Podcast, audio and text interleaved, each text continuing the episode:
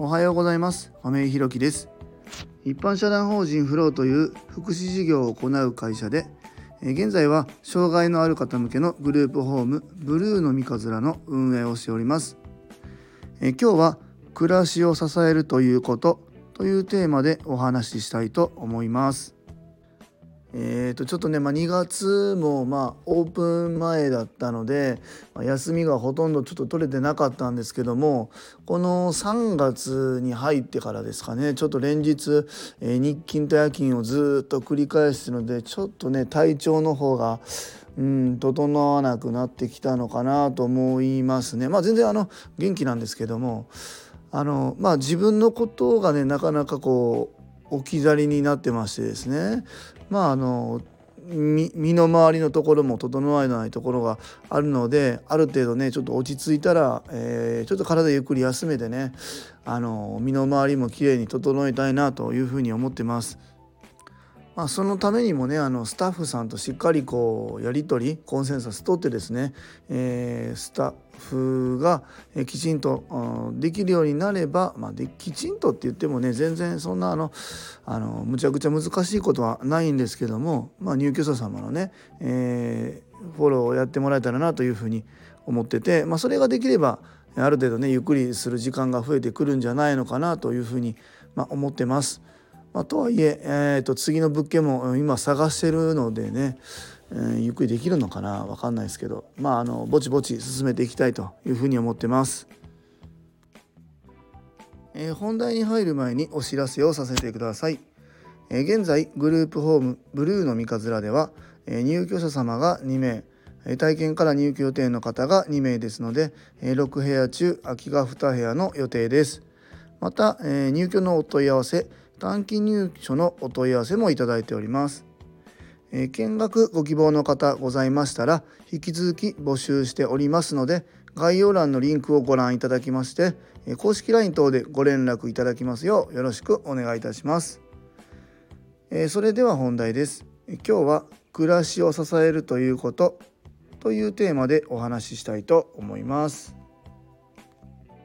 まあ、このグループホーム、まあ、この共同生活援助という事業はもちろん僕も今まで、えー、働いてきたことが、まあ、ありますしそれ以外のところでね、えー、障害のある方に関わる仕事っていうのは、えー、やってきたので、まあ、なんとなくイメージはつきながら今回のオープンに向けてね、えー、ずっと進んできてでこの3月から、まあ、入居を開始してえー、もう数日経ったのかな？1日からなんですけども今日で6日目ですかねもうすぐ1週間というところで、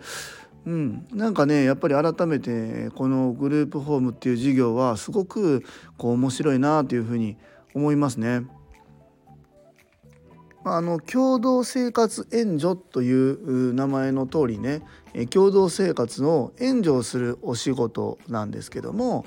まあ当たり前ですよね。あのグループホームというこううちは一軒家なんですけども一つ屋根の下にうちだったらまあ最大6名様今、え入居されてる方は2名なんですけどもお二人が一緒に住んでるところに僕たちがこう介在してですね、えー、できないことをまた難しいことを僕たちが少しずつフォローしながら、えー、生活を営んでいくっていう、まあ、そういうところなんですよね。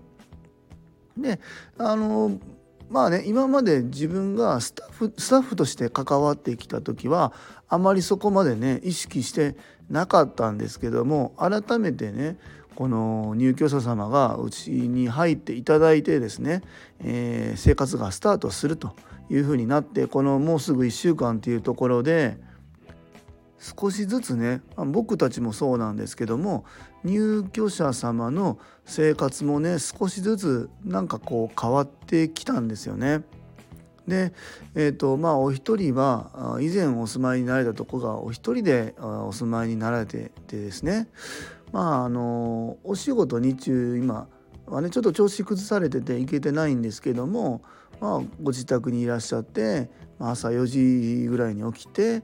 えー、まあお昼も11時ぐらいだったって言ってましたね。で夜のね入浴があのお昼の3時ぐらいで夕食が夕方の4時過ぎぐらいで、えー、寝るのが6時とか6時半ぐらいっていう今まではそういう生活をされていたそうです。うん、でで、まあ、ご本人さんのね目標もいろいろ聞いて、まあ、今はねちょっと体調も崩してるので体調崩してるって別に病気とかでは全然ないんですけども気持ちのところでちょっと崩れてるので、まあ、ちょっとね多少めまいとかっていうのでフラフラっていうのはあるんですけども、まあ、目標としてはやっぱり過去にもね働いていたことがあるので、まあ、外に出てですね、まあ、働いたり、まあ、いろんな活動をしたいっていうのが目標にあるっていうことでうちに入居を決めてくださったんですよね。で、まあ、この1週間弱ですかねうちに入居いただいて、まあ、僕たち、ね、スタッフと一緒に関わりながらですねその生活のところを、まあ、営んでいるわけですよ。まあ、あのご飯も僕たちがきちんと作って今まではねあのほぼほぼあのレトルト食品で毎日、えー、過ごしていたそうです。うん、だけどうちに来て料理は本当ね全部手作りなので、え、料理お出ししてね3食しっかり食べてっていうところをまあ支えていったら、まあ、朝起きる時間がねだんだん4時のところから5時半になって6時ぐらいになって6時過ぎぐらいになってですね。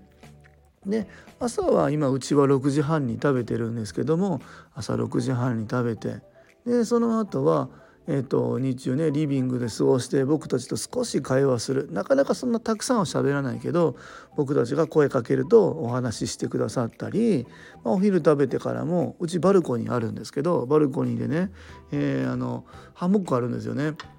ハンモックでこう日に当たりながらねゆらゆらとこう何て言うんだろうな過ごして時間いい時間過ごしててでまたあの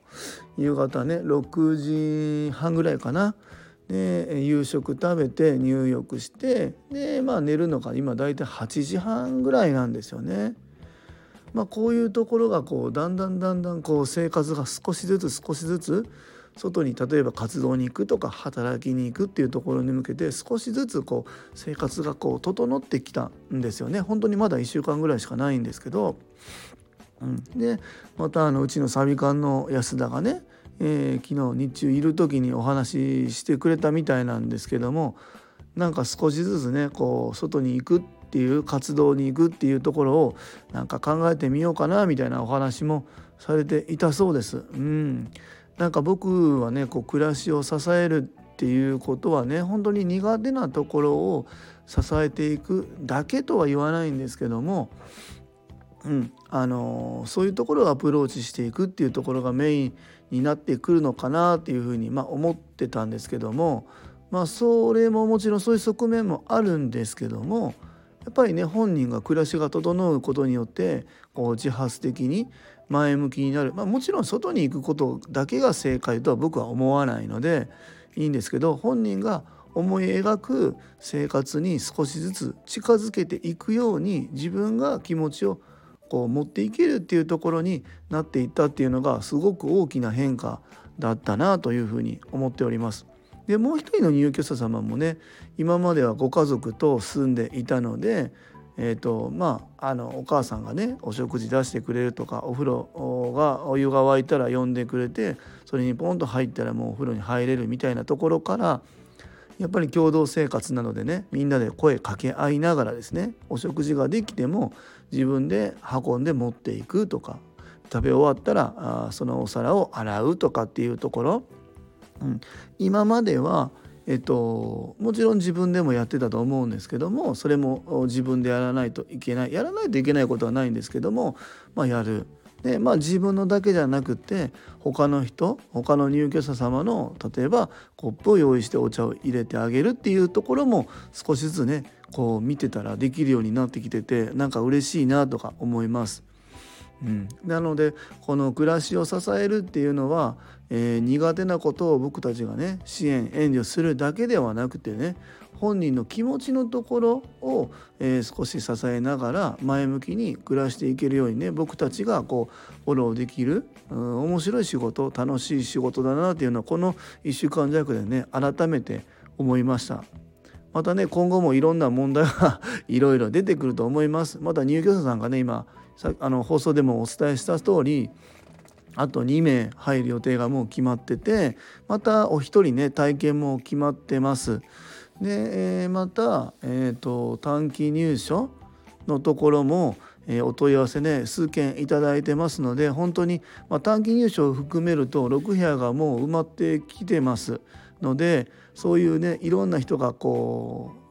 生活がこう交わることでねいろんなトラブルや問題が起きると思いますがその辺もね込み込みで楽しんでいけたらなというふうに思っております。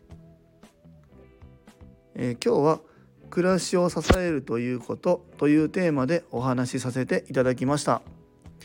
え、一般社団法人フローでは障害のある方向けのグループホームブルーの三葛を和歌山市の三葛というところで3月から入居を開始いたしました。えー、それに伴いまして入居者様とスタッフを募集しております。そちらの詳細などは公式 LINE やノートでもご案内しておりますので是非概要欄のリンクからご覧いただきますようよろしくお願いいたします最後までお聴きくださりありがとうございます次回の放送もよろしくお願いいたします今からまたねちょっと買い出し行ってご飯もちょこっと仕込んできたらなと思ってます。今日も素敵な一日をお過ごしください。一般社団法人フローの亀井弘樹でした。